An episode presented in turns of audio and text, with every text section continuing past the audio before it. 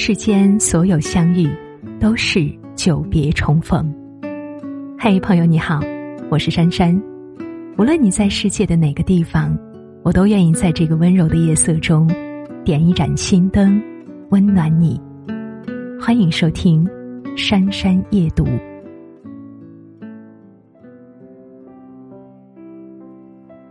这两天，一个视频引发了全国的关注。南京一个水库的旁边，两名年纪相仿的女子在岸边正常交谈，突然，令人意想不到的一幕发生了。当黄衣服女子俯下身系鞋带儿的瞬间，身边的黑衣女子疯了似的冲上去，把黄衣女子推入水中。毫无防备的黄衣女子这才反应过来，死死抓住黑衣女子的衣角，最终。两个人在水里挣扎过后，双双溺亡。根据警方的初步调查，推人者石某某今年四十三岁，生前曾患有抑郁症，和被害者刘某某曾为同事关系。被害者的女儿表示，石某某和他母亲是几十年前的同事，两人事发前才刚刚相遇。事发当日，石某某曾邀请他母亲去爬山。他母亲本意拒绝，但耐不住石某某再三邀请，还是答应赴约。看完这段视频，吓得我一身冷汗，脑子里浮现老祖宗的一段古训：“一人不进庙，二人不看景，三人不抬树，独坐莫凭栏。”回味一下，真的是至理名言。一人不进庙。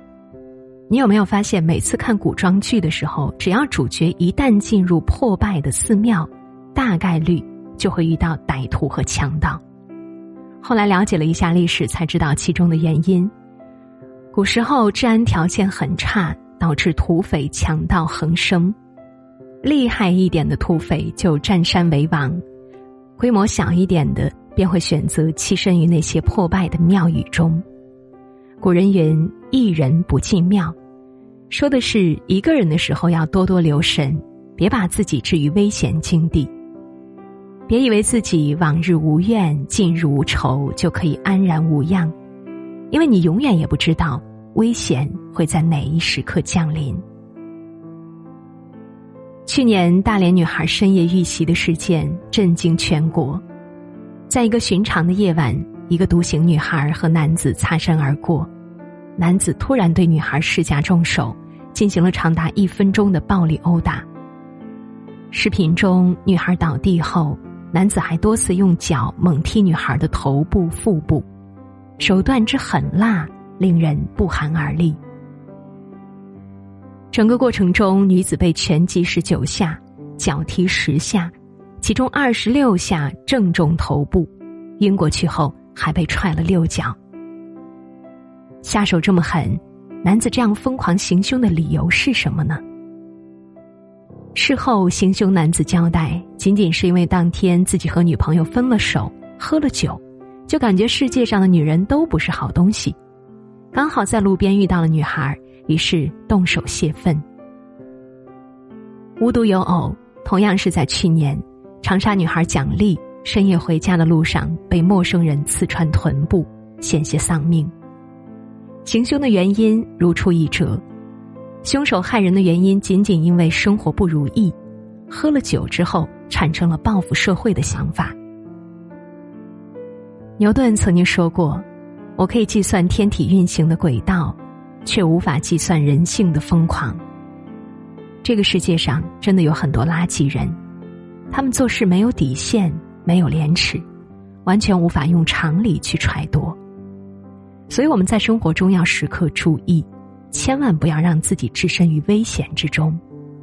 晚上尽量不要一个人走夜路，游玩的时候不要一个人去偏僻的角落，遇到陌生人搭讪不要轻易上钩。这些看似最简单的事情，也许在关键时刻，真的能救你一命。二人不看景，所谓二人不看景。就是说，要留意，不要给别人谋害自己的机会。这世上有两种东西无法直视，一个是太阳，一个是人心。前年的中科大研究生被害案，震动全网。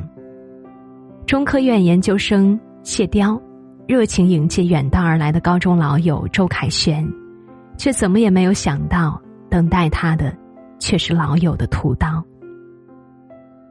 在饭桌上，谢雕低头点菜时，周凯旋掏出准备好的水果刀，猛地向谢雕刺去。谢雕瞪大双眼，不敢相信眼前的一幕。知道周凯旋的杀人动机之后，我更是不寒而栗。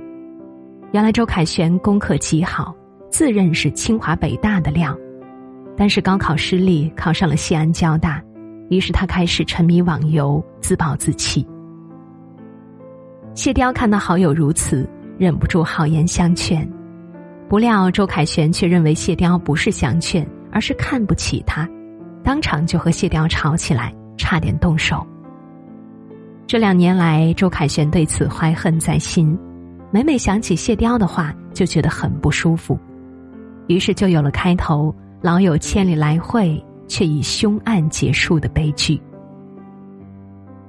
当时网络上有句很扎心的评论：“我苦口婆心劝你走上正途，你恩将仇报，让我死不瞑目。”我掏心掏肺待你亲如兄弟，你挥刀霍霍，杀我如待仇寇。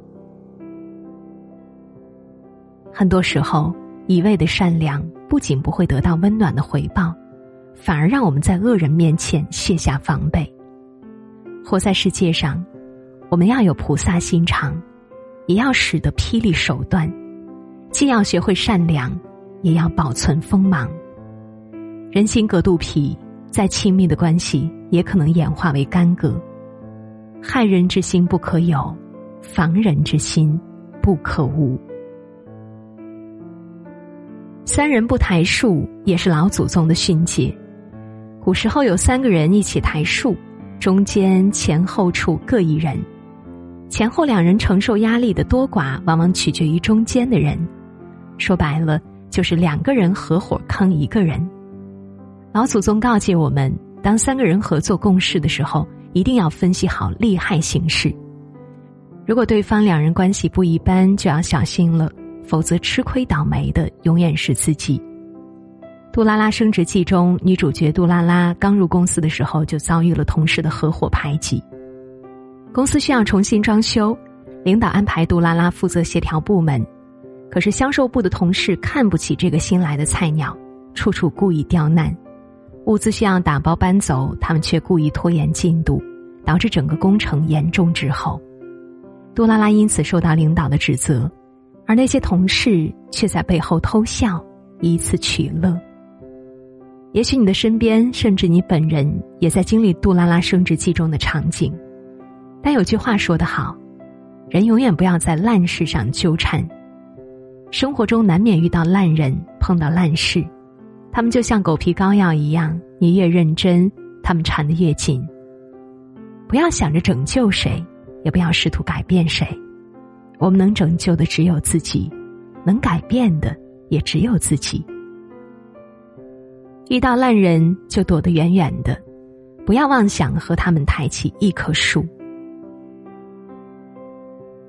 老祖宗教给我们的保命法则最后一条是：独坐莫凭栏。生活中不幸的事情总归是小概率事件，可是，一旦发生，都是致命的。如果你每次都选择无视，就像一盆花，本该放在地板上，可是你偏偏要放在栏杆上。平时风和日丽还好，一旦吹了一点小风，盆栽就掉下去了，最终受伤的还是自己。所以，多一分小心与谨慎，少一分侥幸与自负。这是对自己负责，也是对他人负责。作家葛总分享过一个故事，我一个北京的朋友讲过，在他很小的时候，他父亲就叮嘱过他，等地铁的时候必须贴着墙站。北京地铁建得很早，那会儿的地铁是没有防护栏的，所以几乎每年都会发生有人从站台坠进地铁的事故，有的是自杀。有的则是别人推下去的。爸爸说：“地铁站里边，你不知道有什么人，有神经病，有喝多了的，还有诚心给社会添乱的。你不知道，不知道就得让着，别给人机会，贴着墙站最安全。这位父亲的叮嘱虽然严厉，却充满了智慧，就像古人所言：“君子不立危墙之下。”说到底，对人对事不要心怀侥幸。你改变不了烂事的结局，更改变不了烂人的品格，那就让自己保持在安全距离。请记住，世事难料，人心难测，务必处处留心，时时在意。